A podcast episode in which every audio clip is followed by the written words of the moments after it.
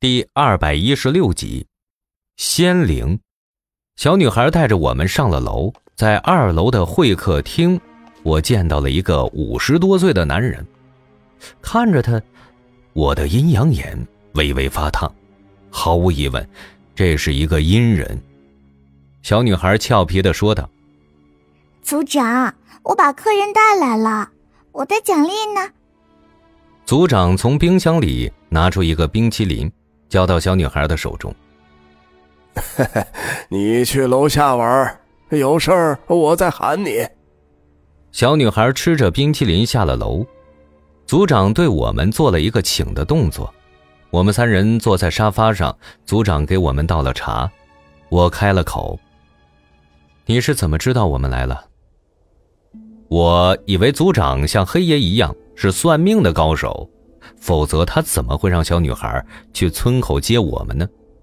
组长哈哈大笑，哈哈哈哈哈哈！哎呀，倒也不是什么神奇的本事。说着，他拿起手边的遥控器，将房间里的电视打开。我发现电视屏幕上显示的是村子各个路口的监控。哦，原来是这样啊！组长问我。呃，你是张贤，对吧？我有些惊讶。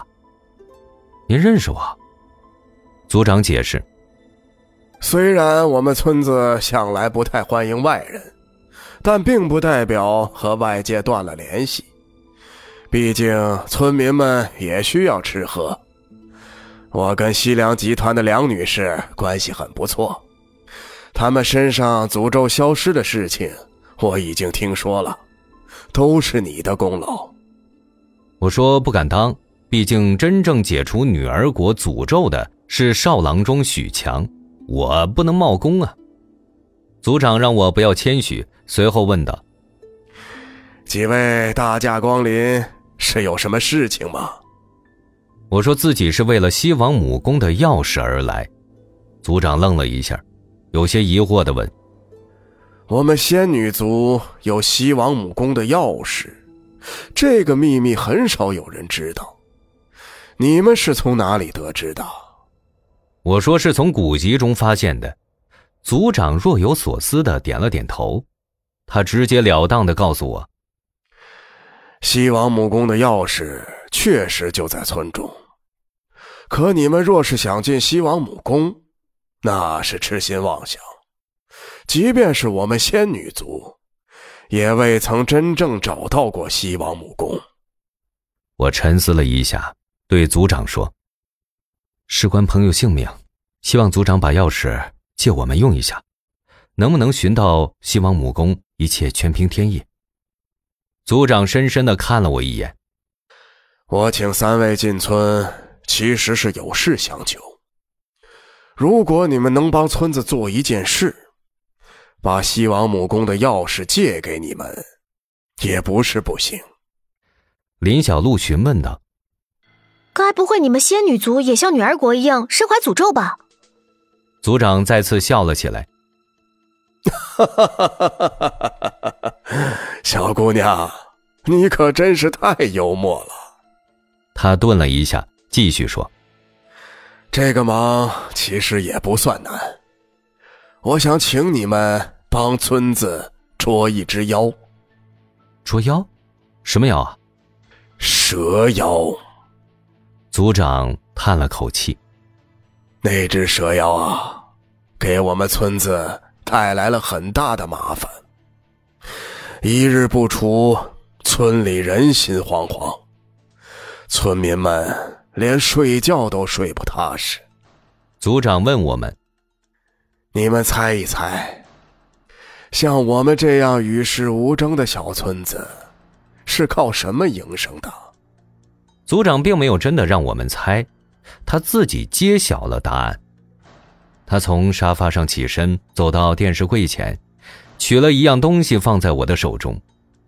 我低头一看，是一朵封存在水晶中的花，这花有点像大朵的菊花。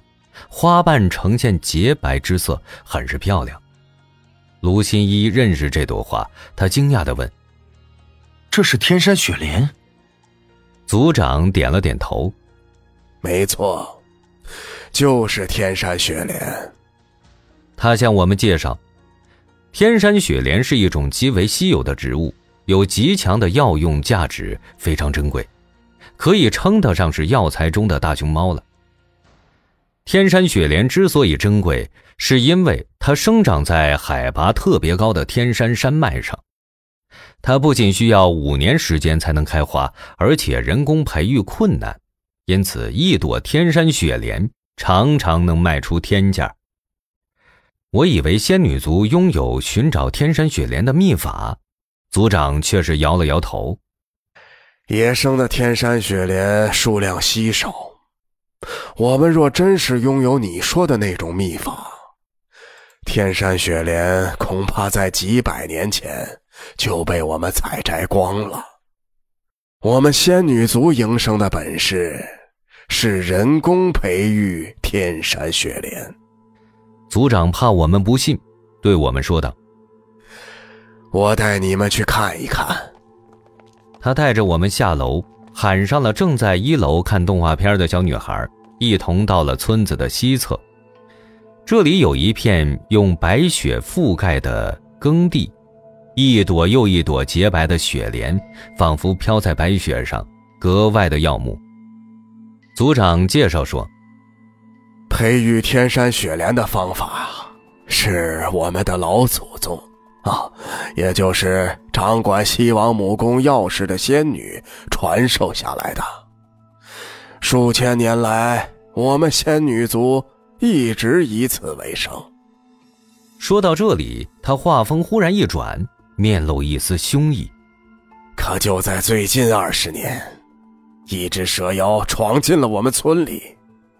他隔三差五的来偷吃天山雪莲，有几次还伤到了我们族人，真是太可恶了。林小璐问他：“你也是个阴人吧？